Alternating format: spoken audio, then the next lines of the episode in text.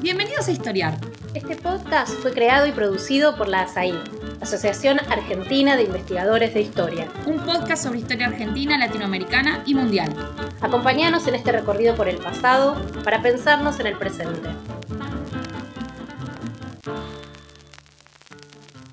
Buenas tardes, mi nombre es Florencia Rulé, soy historiadora. Hace 30 años empecé investigando sobre la resistencia de los guaraníes eh, a la conquista y hoy trabajo más bien sobre la frontera sur eh, argentina, antes de que fuera la Argentina en el periodo colonial. Y hoy estoy a cargo de este episodio de Historiar, en el que vamos a conversar con María Juliana Gandini acerca del hermoso libro que acaba de publicar y que tiene el evocativo título de Quienes construyeron el Río de la Plata, exploradores y conquistadores europeos en el lugar donde se acaba el mundo. Juliana, me encantó tu libro, pero como te decía hace un rato, me encantaron también el título general y los títulos de los capítulos que son una invitación muy lúdica a la lectura. ¿Cómo se te ocurrió ese nombre evocador de quienes construyeron el Río de la Plata? ¿Qué historia nos querés contar? Bueno, gracias Florencia por una introducción tan linda y tan afectuosa y muchas gracias también por la invitación a, participar de Historiar. En realidad el título es Mérito y Gloria de este, los editores del texto, que tienen un gran papel en hacer, digamos, el objeto que lleva a mano los lectores, y surge justamente de lo que es una lectura que tiene que ver con, bueno, qué actores sociales, qué personajes, pero también qué ideas y qué factores son los que terminan constituyendo y definiendo el Río de la Plata como una, un espacio, una entidad distinta, particular dentro de ese mundo amplio que fue el de eh, la exploración del mundo americano. Lo cual es bastante interesante como tema que hay que recordar, porque la mayor parte de nuestros contemporáneos, en realidad cuando vos decís el Río de la Plata, piensan en el inmenso estuario que hoy divide a la Argentina de Uruguay, que se formado por la confluencia del Paraná y el Uruguay, pero mucha gente no tiene idea de que esto que hoy es solamente un río muy ancho, antes fue una gigantesca región, eh, un, espacio muy grande que abarcaba lo que hoy es el Paraguay, lo que hoy es el Uruguay, eh, lo que son las provincias del litoral, eh, y que se fueron construyendo.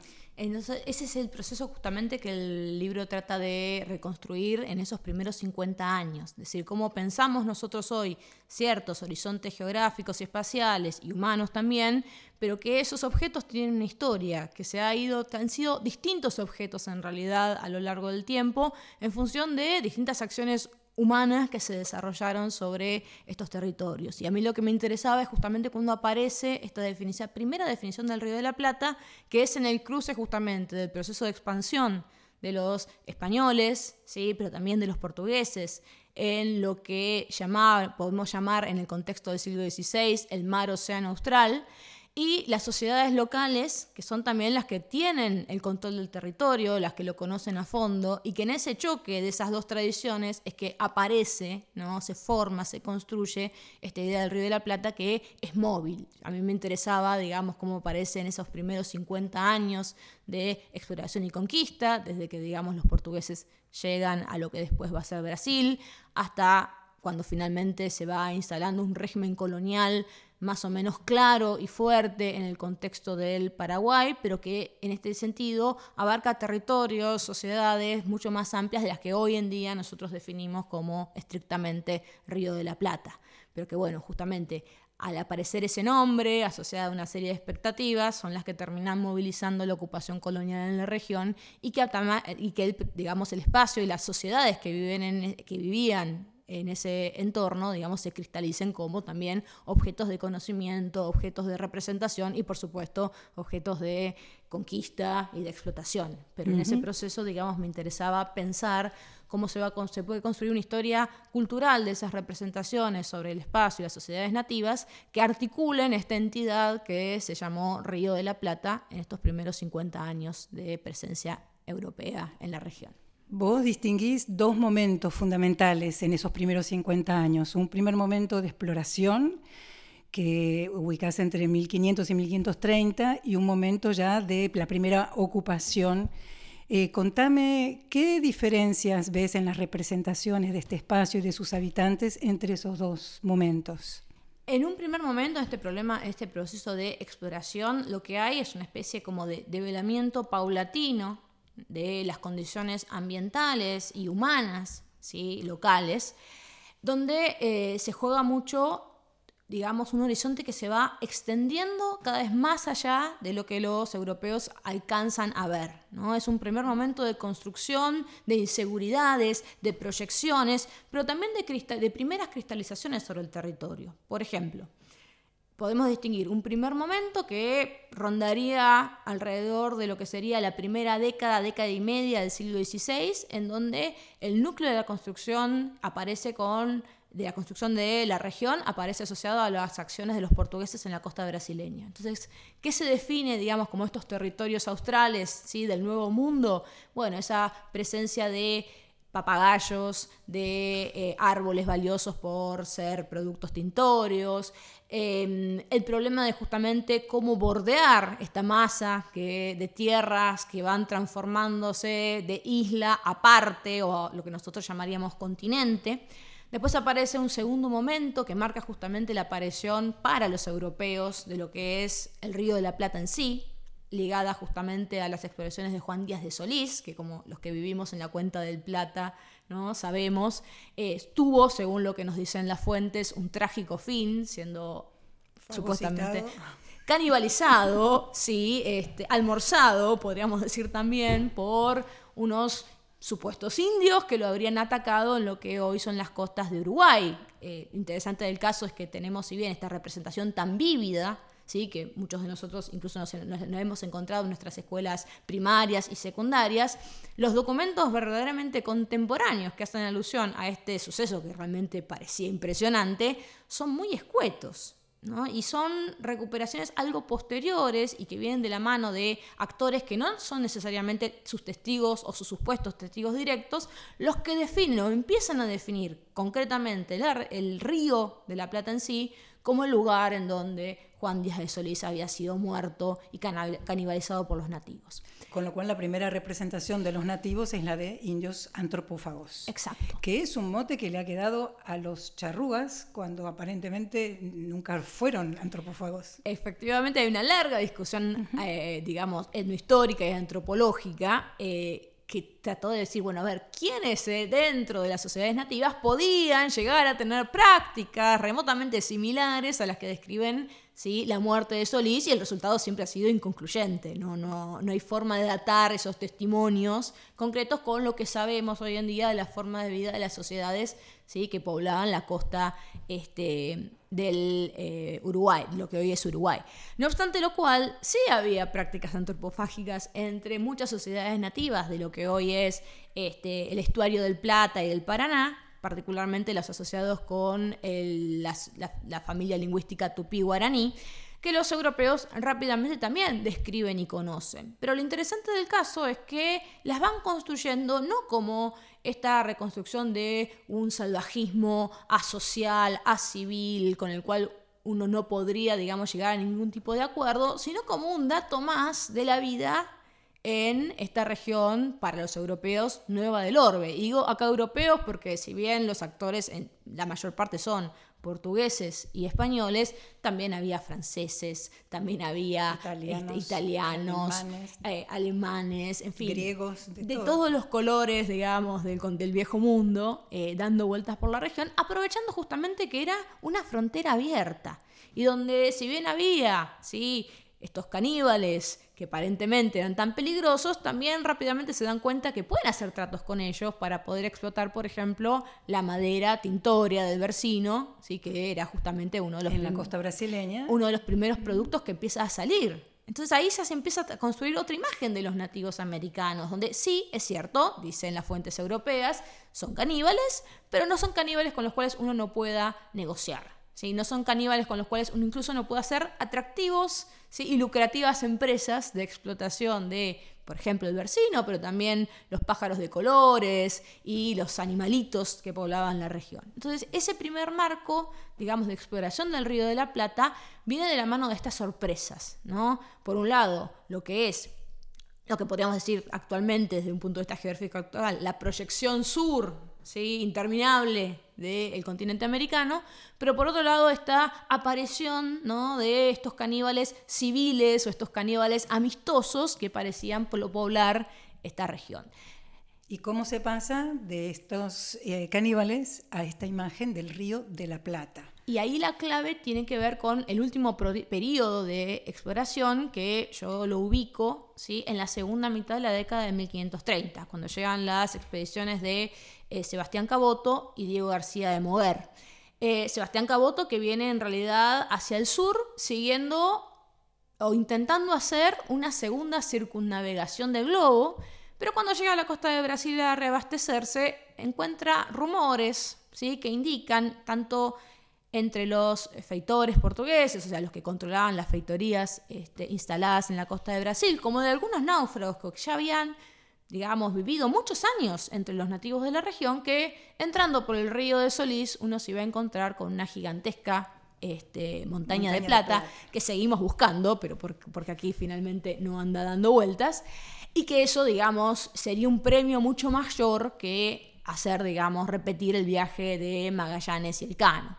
Entonces Caboto entra en el río de la Plata siguiendo estos rumores, mejor dicho, entra en el, río, de Solís. que los portugueses llaman Río de la Plata. Que aparentemente sí, los portugueses llamaban Río de la Plata buscando esa montaña de plata. Y con los mismos rumores también se este, entera o, toma contacto otro capitán, Diego García de Moguer, que sigue los pasos de Caboto más o menos un año, a un año de distancia. Em, están entre 1528, cuando llega a Caboto, hasta 1500, perdón, 1527, cuando llega a Caboto, hasta 1530, ¿sí? explorando la región. Son varios años donde circulan, van, vienen, bajan por los ríos, eh, intentan diversos caminos para llegar a esta Sierra de la Plata, que siempre parece estar un poquitito más lejos de donde ellos alcanzan. Y finalmente por una combinación del propio agotamiento de la tropa y de eh, la destrucción de ese primer asentamiento, de ese primer fuerte que hacen en la región, que es el fuerte de Santi Espíritu, deciden finalmente abandonar la conquista.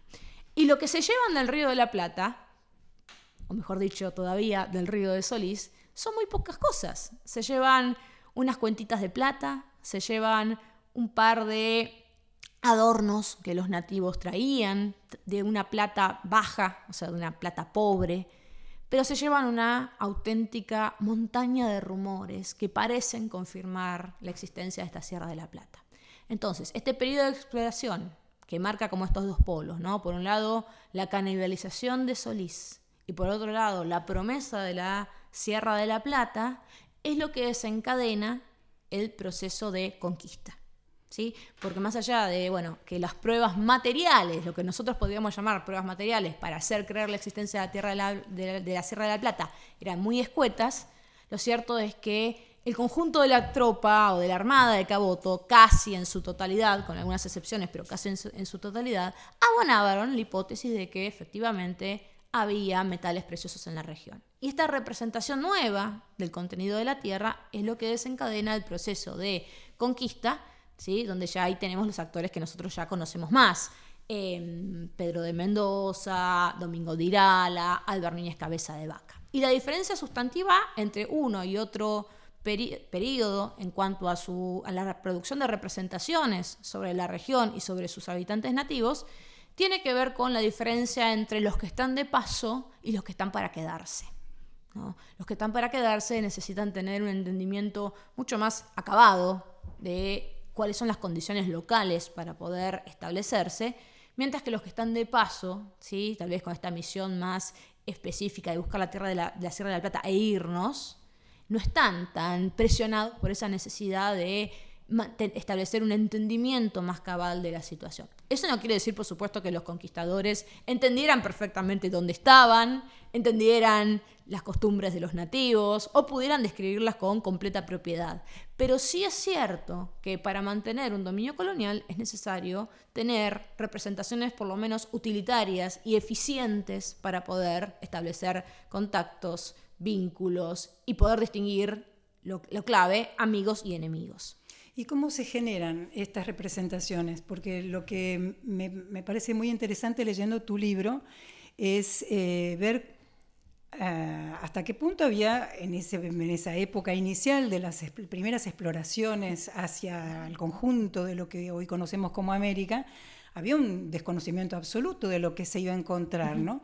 Y, y empiezan a llegar informaciones eh, sobre eh, paisajes absolutamente paradisíacos, eh, selvas exuberantes, animales desconocidos, poblaciones enteras que andan desnudas, que unos se comen a otros, relatos de alguna manera difíciles de creer, que, que lindan con lo maravilloso.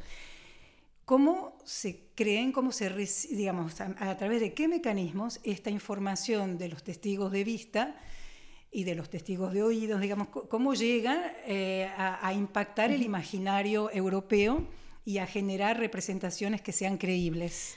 Porque la clave está esa, es esa, cómo un testigo de ultramar, alguien que está en el terreno, percibe cierto fenómeno que puede ser un fenómeno geográfico, por ejemplo, un río sin orillas, o un fenómeno natural, un ananá, o un fenómeno cultural, unos se comen a otros y logra de alguna manera representarlo, describirlo y comunicarlo a personas que no conocen y que no han tenido esa experiencia compartida de verlo directamente.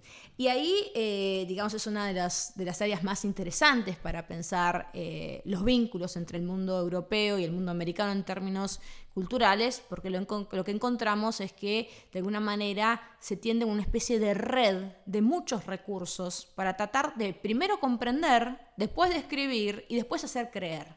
Entonces, en, en, esas tres instancias de lo que podríamos llamar una producción de una representación verosímil, o sea, de una representación creíble sobre la alteridad americana en general y la alteridad del Río de la Plata en particular, se juegan como distintas eh, categorías y distintos mecanismos. Por empezar, lo que eh, ya, digamos, de la mano de Stuart Schwartz llamamos etnografías implícitas, ¿no? todo lo que tiene que ver con las ideas tradicionales que una sociedad tiene respecto de quiénes somos, quiénes son unos y quiénes son los otros. Y acá entre los europeos de la primera modernidad tenemos que trabajar con la tradición clásica y con la tradición medieval, ¿sí? de la alteridad, pero también de los confines. Y ahí también tenemos que pensar distintos niveles. No es lo mismo un lector humanista que puede leer a Tácito en lengua original que un explorador español que por ahí podía llegar a leer a Julio, si podía llegar a leer, por ahí leía a Julio César traducido al castellano. Entonces, ahí también hay mediaciones que nos hacen pensar que no hay una homogeneidad completa, sino que se accede a esta tradición cultural del viejo mundo sobre la alteridad desde lugares y desde estrategias distintas. Después hay que pensar experiencias previas de contactos ultramarinos, ¿no? Entonces ahí tenemos que citar tanto la experiencia de los portugueses en África, ¿sí? que ya desde hacía un buen siglo y medio estaban, digamos, circulando por la costa africana con el objetivo de seguir el viaje hacia Oriente, la experiencia de las Islas Canarias, que cada vez aparece más claramente en la historiografía como el grado cero de la conquista, y también experiencias de conquista en América más o menos recientes. Entonces, en distintos momentos del proceso de exploración y conquista del Río de la Plata, vamos a ver que, por ejemplo, aparece un diálogo con la conquista del Perú, ¿sí? una vez que ese proceso tuvo lugar.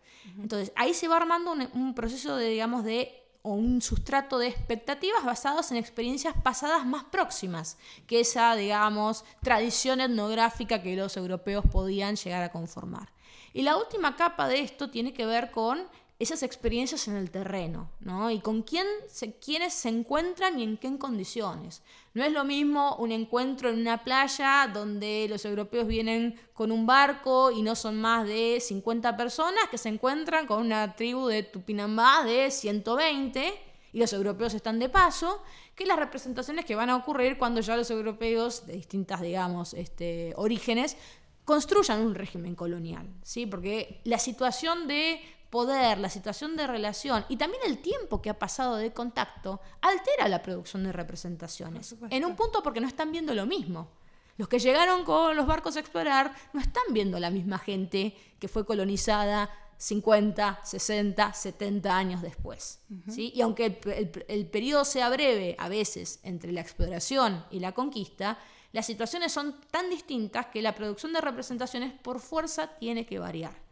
Entonces, esos tres sustratos, de alguna manera, nos marcan cómo se pueden producir las representaciones. Después nos toca pensar cómo esas representaciones son creídas o son tomadas como verosímiles. Acá quiero, digamos, jugar un poco con la idea de no de representaciones verdaderas, sino con representaciones que fueran creíbles, ¿no?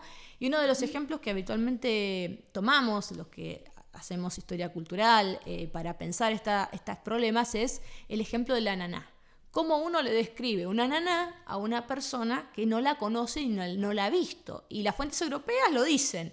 Bueno, es una piña, ¿no? que tiene gusto a fresa y tiene gusto también a manzana y es muy fragante. Nosotros que estamos acostumbrados al objeto ananá, que ya tiene un espacio en nuestra cultura, sabemos que no es una piña y que difícilmente tenga gusto a fresa o a manzana. Pero esas estrategias son las primeras para hacerle lugar el espacio a lo nuevo. Y básicamente tiene que ver con el uso de palabras viejas para tratar de alguna manera de delimitar eso nuevo. Y por eso también aparece la idea de una traducción, ¿no? Con esta doble vertiente. La traducción nunca es exacta, siempre quedan cosas afuera, pero también es un ejercicio continuo, que, que lo que busca es tratar de capturar el sentido de algo y hacerlo reconocible. Y sobre esto, que tiene que ver con, digamos, tal vez posibilidades particulares o individuales de aprehensión de lo nuevo, tenemos que mirar que estas representaciones no se producen en un vacío institucional, sino que además hay un montón de instituciones que están también trabajando para procesar y producir información útil al dominio colonial español sobre el mundo americano. Antes de que desarrolles ese tema un poco más en profundidad, también eh, quería señalar un aporte que, importante que, que haces, que es el de mm, poner en evidencia que más allá de ese bagaje etnográfico implícito que venían trayendo exploradores y conquistadores, está toda la información que recogen en el terreno. Por un lado, de eh, náufragas anteriores o funcionarios eh, que, se hayan quedado en, eh, en el territorio americano y que puedan dar cuenta de su propia experiencia y de lo que han visto y oído.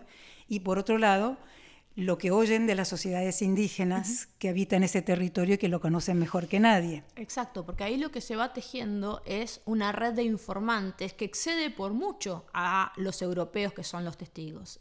Con la tecnología de la escritura, ¿sí? obviamente, en un contexto colonial o, digamos, donde se quiere llegar a establecer un régimen colonial, los europeos fueron capaces de capturar el discurso de los nativos sobre su propio territorio. Por supuesto con mediaciones, o sea, los historiadores estamos al tanto de que esa inclusión del discurso oral de los nativos en el sistema de la letra y de la ley de los europeos es un producto problemático en términos de cómo uno se aproxima a ese testimonio. Pero no obstante, es el testimonio que nos ha quedado y tenemos una obligación de explotarlo ¿sí? y de buscarle de alguna manera la estrategia para poder aprovecharlo y que tenga sentido dentro de ese marco de producción. Entonces, lo que yo noté en algunas de las fuentes que, analizo, que vienen justamente del registro administrativo eh, colonial, es que muchas veces se recurre sistemáticamente a lo que los indios pueden decir del territorio para tratar justamente de autorizar lo que se cree de él. Porque la idea es que ellos son los que viven, ellos son los que conocen, entonces hay que de alguna manera escuchar lo que cuentan para poder, digamos, llevar adelante esos procesos bastante más desagradables de conquista, colonización, explotación y en muchos casos destrucción de estas sociedades nativas. Pero esto no es un proceso que está desde el principio, porque los europeos no tienen necesariamente ese proyecto en la cabeza. En la cabeza, ni la posibilidad de llevarlo a cabo en ciertos momentos del proceso de exploración o de primera conquista. Entonces también es interesante ver cómo eso se va desplazando en algunos casos a favor de los la relación de fuerzas va evolucionando a favor de los europeos, pero que las representaciones que se van produciendo no están determinadas por ese desarrollo posterior, se hace una lectura eh, teleológica y anacrónica del proceso. Entonces, ver esas instancias en donde todavía las sociedades nativas ¿sí? tenían una respuesta directa ¿sí? como vos bien has estudiado, este, Florencia, este, hace unos cuantos años, pero que sigue siendo, digamos, uno de los núcleos que más se sostiene y que más yo, digamos, en términos eh, historiográficos valoro de tu producción, es que más allá de que esa resistencia se haya continuado, hubo un momento en esos, digamos, primeros 20 años de presencia continua de los españoles en el Río de la Plata, donde no estaba nada decidido y donde claramente por era, era posible imaginar unas alternativas, ¿sí? que no tenían que ver con finalmente la instalación del régimen colonial en el Río de la Plata o en Paraguay. Y ese proceso de negociación que vos, digamos, también has reconstruido en tus trabajos es algún, de alguna manera el basamento sobre el cual yo puedo después rastrear esta producción representacional. Porque en la medida que justamente vos estableciste los parámetros en los cuales se relacionaron, por ejemplo, españoles y guaraníes, ¿sí? a partir de la instalación colonial o la primera instalación colonial en el contexto del Paraguay, es que yo puedo tener las herramientas para pensar esas coordenadas concretas de posibilidad de encuentro, de desencuentro, de conflicto, de alianzas inestables pero que me permiten, digamos, a mí pensar la producción de representaciones. Y sin ese trabajo que tiene que ver con la historia y con la historia social y con una lectura política también de esos eventos, digamos, esta historia cultural que yo planteo en el libro difícilmente se pueda sostener. Bueno, muchas gracias por esos comentarios elogiosos. Vamos a hacer una pausa aquí, ¿no? Este es el podcast de Asaig la Asociación Argentina de Investigadores en Historia. Te invitamos a asociarte y a seguirnos en las redes, en Twitter, en Facebook e Instagram. Toda la información sobre la asociación la puedes encontrar en nuestra página asaig.org.ar. Te esperamos todos los sábados con un nuevo episodio de Historiar sobre los grandes temas de nuestro pasado abordados por especialistas e historiadores profesionales de manera cordial pero rigurosa. Seguimos con nuestro episodio de hoy.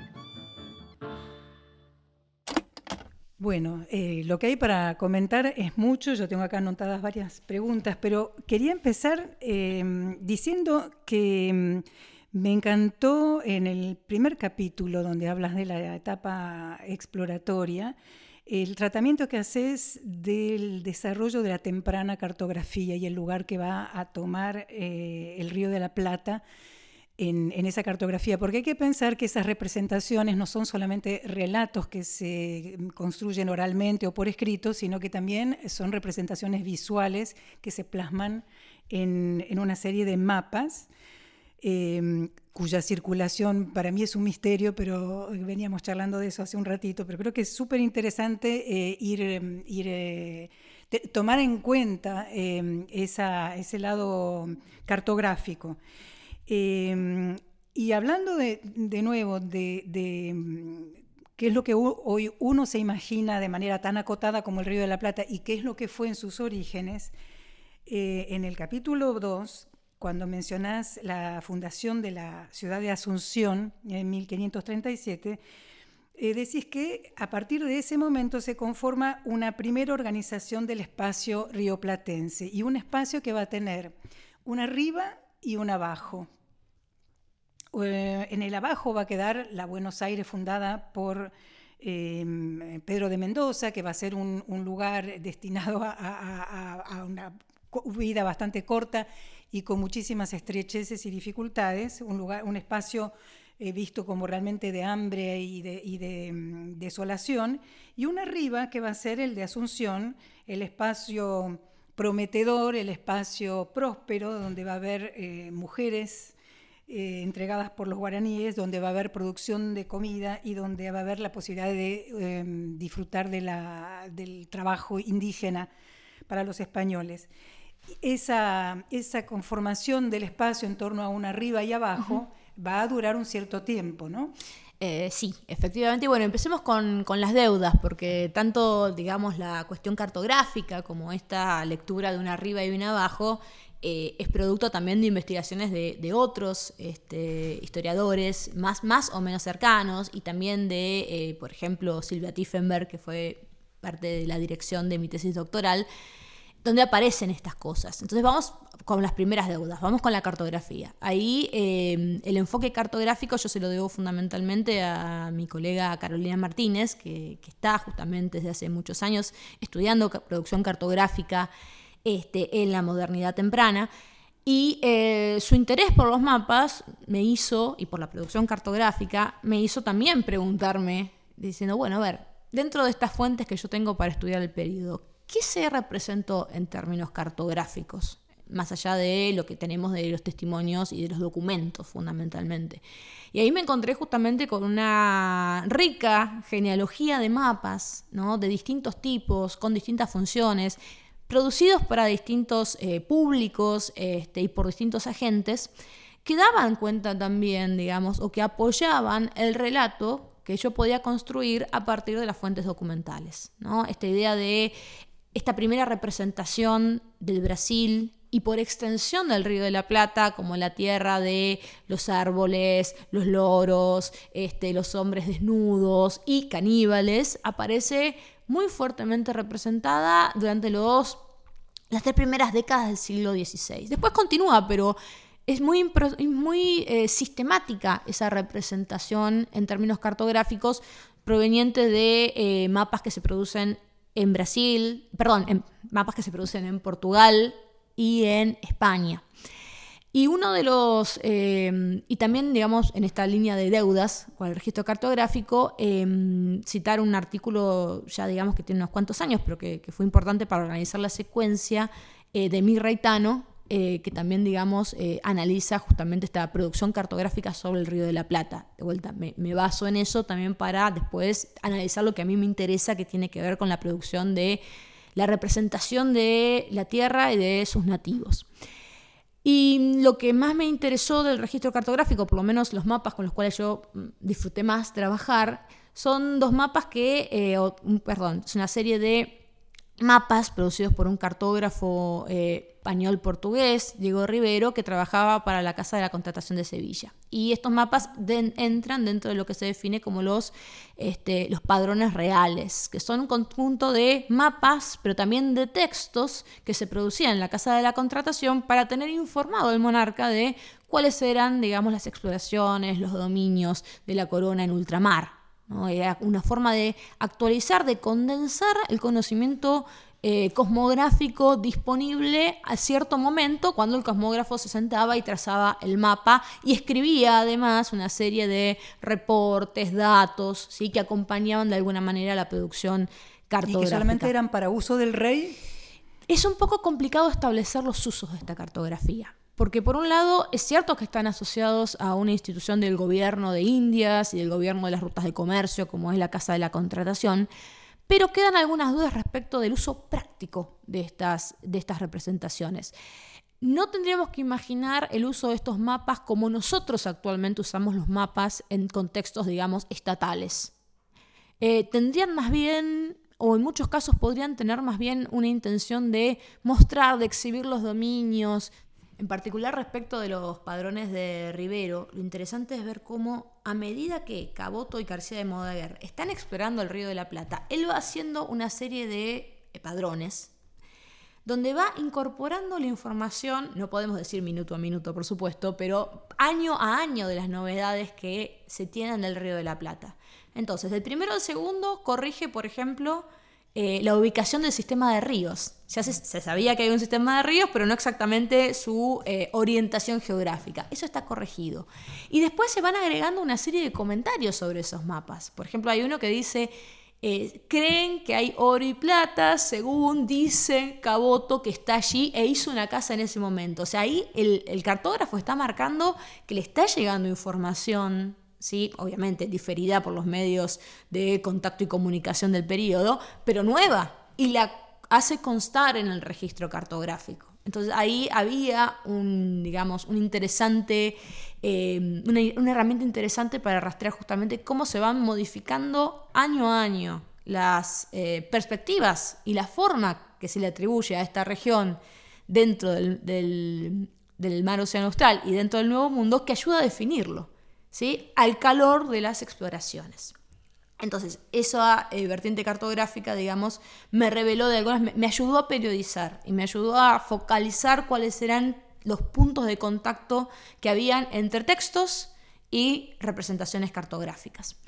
En, siguiendo la, segunda parte de, la, pregunta, que también vienen justamente con eh, deudas, Ahí tengo que citar a la, obra de Alberto Guerén, que hizo bueno, una serie de estudios, pero particularmente uno que aparece en una de las grandes historias de la Argentina, digamos como una especie de preámbulo a lo que todavía no es la historia argentina, obviamente, sino que es la entrada al mundo colonial de estos territorios que luego serían la Argentina, donde ella establece esta división entre un abajo y un arriba que son esencialmente distintos. El abajo es el, el, estuario del río de la Plata en sí, como lo podemos definir más o menos nosotros en la actualidad, donde estaba el puerto de Buenos Aires, ¿sí? que tiene una breve vida al principio del 36, al, de 1536 a 1541, donde es despoblado.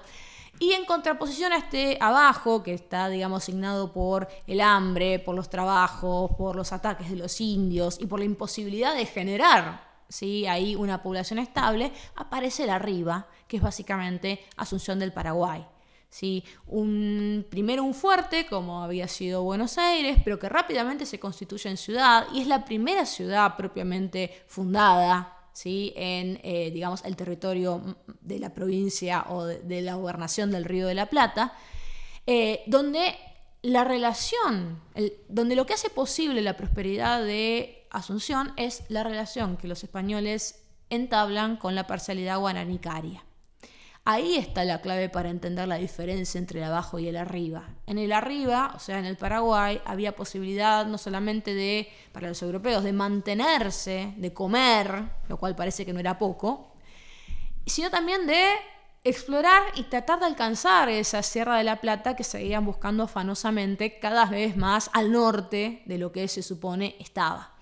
Em, y acá soy también deudora de toda una larga serie de estudios, eh, más o menos afortunados según el periodo y las intenciones y las ideologías de los este, historiadores involucrados en ello, que tiene que ver justamente con este caso especial que constituye el Paraguay dentro de la historia de la conquista en general, donde el mestizaje con los guaraníes tiene un papel capital e ineludible, y donde justamente gran parte de las tradiciones eh, nacionales, tanto paraguaya como argentina, ha puesto el foco sobre todo en, lo que es eh, la primera mitad del siglo XX, ¿no? con lecturas que podemos calificar como de nacionalistas, vinculando ¿sí? la emergencia de una raza para el lado paraguayo o de una especie de alianza y sometimiento de los indios a los este, europeos que estudios mucho más recientes han terminado, digamos, de eh,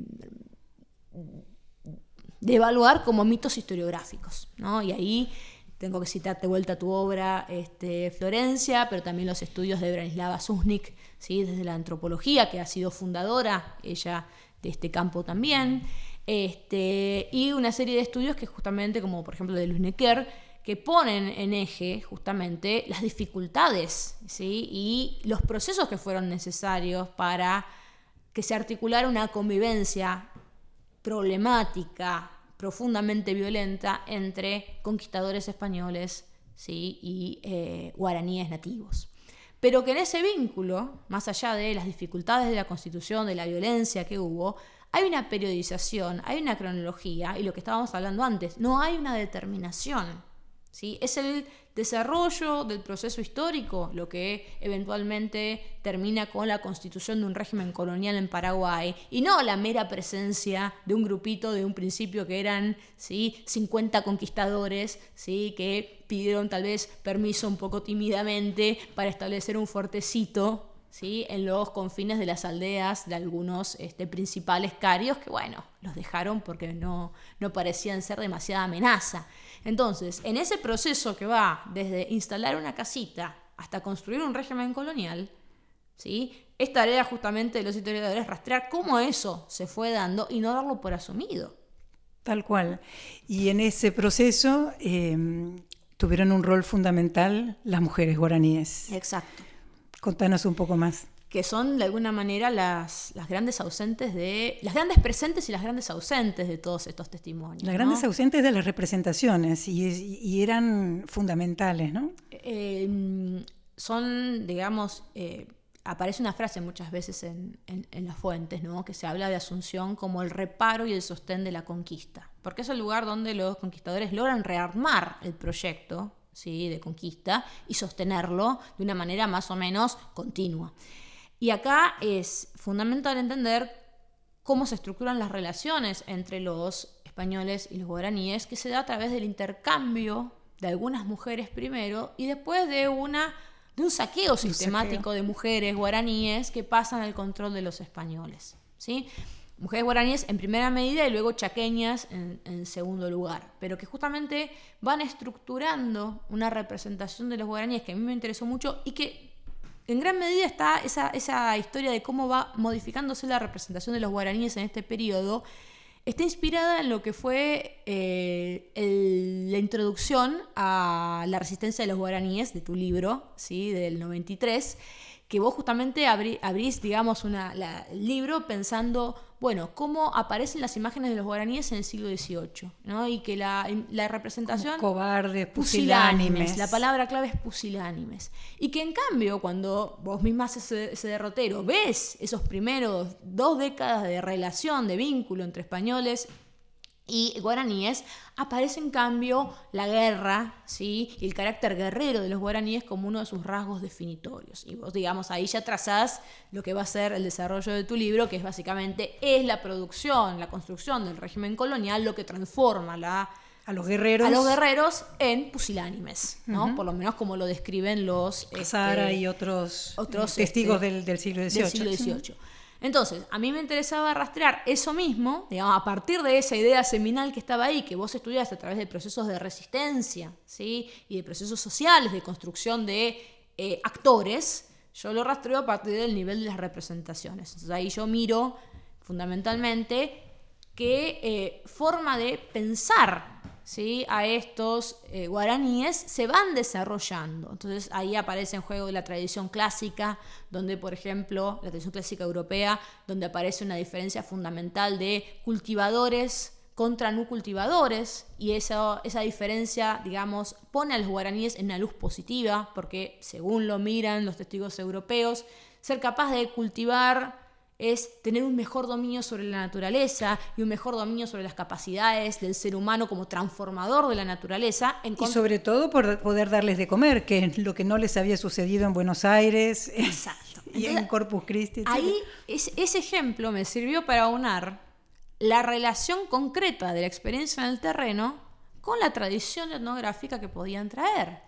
Y lo interesante es que después esto se va complejizando porque resulta que estos señores, que eran los cultivadores, ¿sí? que estaban, digamos, en una situación, digamos, de un encarecimiento mayor respecto de los ojos de los, a los ojos de los europeos, en tanto sus capacidades para dominar la naturaleza parecían ser mayores que la de los nativos que no cultivaban, son también caníbales. Entonces también había que estructurar esa idea. Y en el contexto de esta temprana instalación colonial, lo que aparece es que el canibalismo se transforma simplemente en un dato más cotidiano. Como la poligamia, como la desnudez. Con el cual hay que lidiar. Entonces se va corriendo esa imagen o desaparece esa imagen de un caníbal eh, imposible de socializar, imposible de, imposible de tratar, hostil, eh, enemigo por naturaleza de la raza humana, y simplemente aparecen los guaraníes, que son cultivadores y que de vez en cuando también son caníbales, ¿sí? En ciertas circunstancias,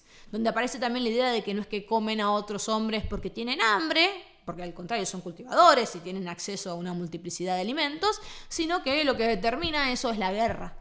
Entonces hay una explicación de un fenómeno que a los europeos les obsesionaba, como es el canibalismo, en términos de costumbres, ¿sí? y no de una, un problema de naturaleza o no naturaleza humana. Y ese sesgo que, digamos, Anthony Pagden también ha estudiado, digamos, bajo la metáfora muy linda de la caída del hombre natural, es decir, la desaparición de la explicación de la diferencia en términos intrínsecos a, las naturalezas posibles, sino como costumbres distintas que se van cambiando con el tiempo, aparece claramente en la historia del Río de la Plata. ¿Y qué queda de, todas estas representaciones hoy? Em, hoy lo que queda es en gran manera el, bueno, como dice Michel desertó en su trabajo sobre la fito, el trabajo sobre ruinas. Porque por más que las sociedades, eh, digamos, herederas de estas que estamos estudiando, las, que se reconocen como guaraníes, como este, Cuom, o como herederas a la distancia de estas sociedades que, se rastrean en, el libro y que vos también has rastreado en tu, en tu investigación, eh, quedan, digamos, asimiladas más bien a este clima de, o esta visión de inasistencia, de abandono, de pobreza, ¿sí? de, eh, que tiene que ver con las situaciones materiales ¿no? de marginación sistemáticas que han sufrido. Y que siguen sufriendo. Y que siguen sufriendo. Entonces lo que nos queda es en gran medida este trabajo sobre ruinas, o sea, sobre restos dispersos que son nuestro registro histórico, nuestro archivo histórico, para tratar de entender de alguna manera cómo estas cosas se desarrollaron. Digo, estas cosas como un objeto de entendimiento, ¿no? estas cosas como un problema para tratar de explicar. Parece bastante pesimista lo de un trabajo sobre ruinas cuando hay todavía tantos, tantos pueblos que no, vivos, eh, activos y que reivindican sus derechos. Em, quisiera, creo que también nuestro trabajo de historiadores tiene que eh, restituir significados que fueron transformándose y que fueron perdiéndose, pero significados y representaciones que también son como imágenes de sí mismos, así como, como los guaraníes pudieron ser vistos al principio como temibles guerreros eh, dignos del, mayor respeto y, prudencia, eh, y que transformados más tarde en, pusilánimes, en cobardes, en la mirada del europeo que los denigra, creo que nuestro trabajo también tiene que ser restituir eh, dignidad, ¿no? Yo tomaba ruina más bien pensándolo como testimonio de algo que se rompió y de que nos quedó un pedacito. Mm. ese pedacito que tiene que ver con fragmentos. Fragmentos, con resistencias, con imágenes que se han fracturado, ¿verdad? Pero que son ciertas, porque digamos, nuestro trabajo como historiadores tiene que ver con la verdad, con creer que estamos reconstituyendo un proceso que creemos verdadero a partir de los fragmentos de las ruinas que nos ha dejado el pasado. Nos remiten también a eh, esta dimensión actual, ¿no? de, porque nosotros restituimos este pedacito de pasado en el presente. Y poder dar, digamos, sentido a estos pedacitos, a estas ruinas, y ponernos en clave de un proceso histórico que como tal fue tuvo una gran dosis de eh, aleatoriedad, de este, azar, de coyuntura, nos saca de la linealidad, nos saca de lo esencial. Y en la medida que se puede mover el esencialismo y que se pueden restituir las posibilidades y también las cosas que fueron y que se cortaron por ciertos procesos y por ciertas causas, es que también, digamos, tenemos ese vínculo con el presente, ¿no? Decir, bueno, esto también había sido posible, esto también, digamos, forma parte de lo que somos. Nada de esto era inexorable y esto también puede, y puede cambiar. Y en tanto que tenemos ese fragmento como tal, esa ruina como tal, la podemos recuperar. Y está con nosotros en este presente que, podemos, que puede ser de otra manera. Ojalá. Ojalá. Eh, hacia el final de tu, de tu libro, decís dos cosas que me interesa destacar. Una eh, es que las representaciones geográficas y antropológicas de esas primeras expediciones serían productos mestizos, enraizados en múltiples horizontes culturales.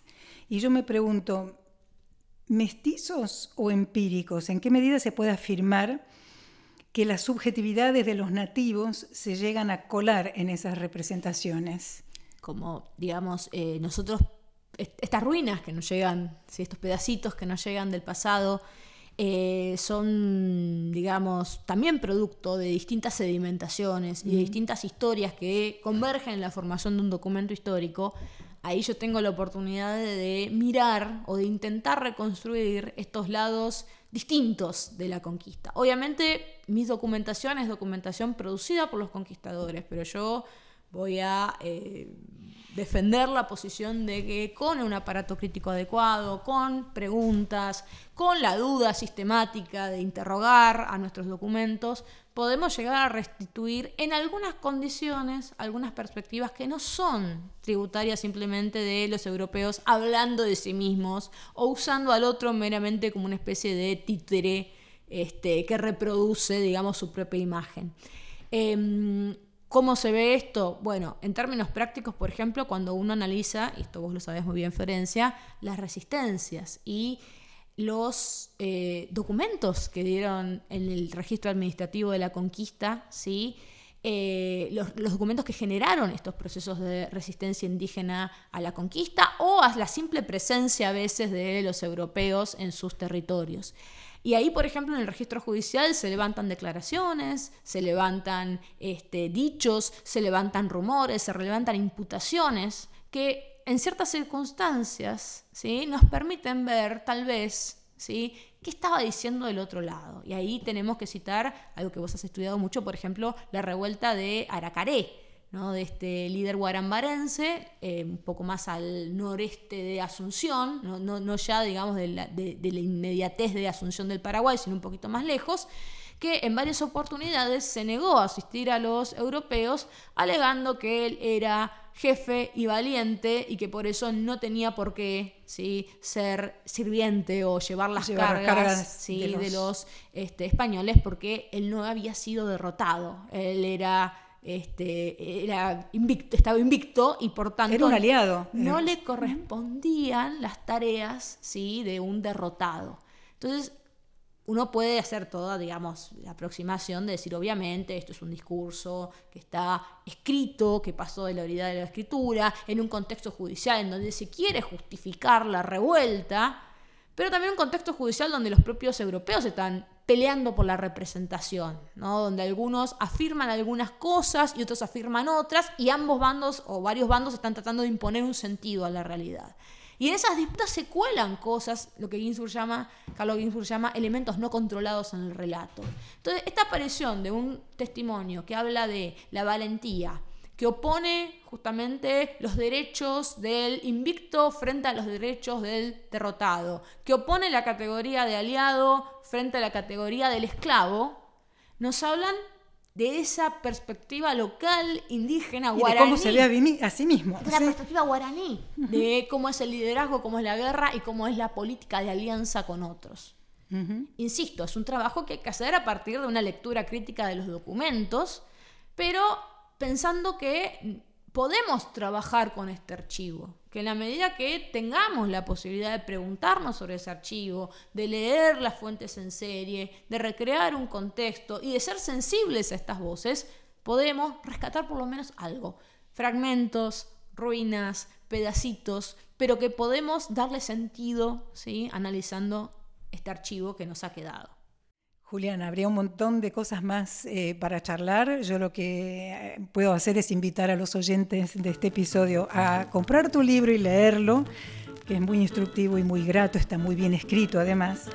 Y te quiero agradecer, eh, quiero invitarlos a oír el próximo episodio de Historiar y despedirte hasta la próxima charla. Hasta la próxima charla entonces.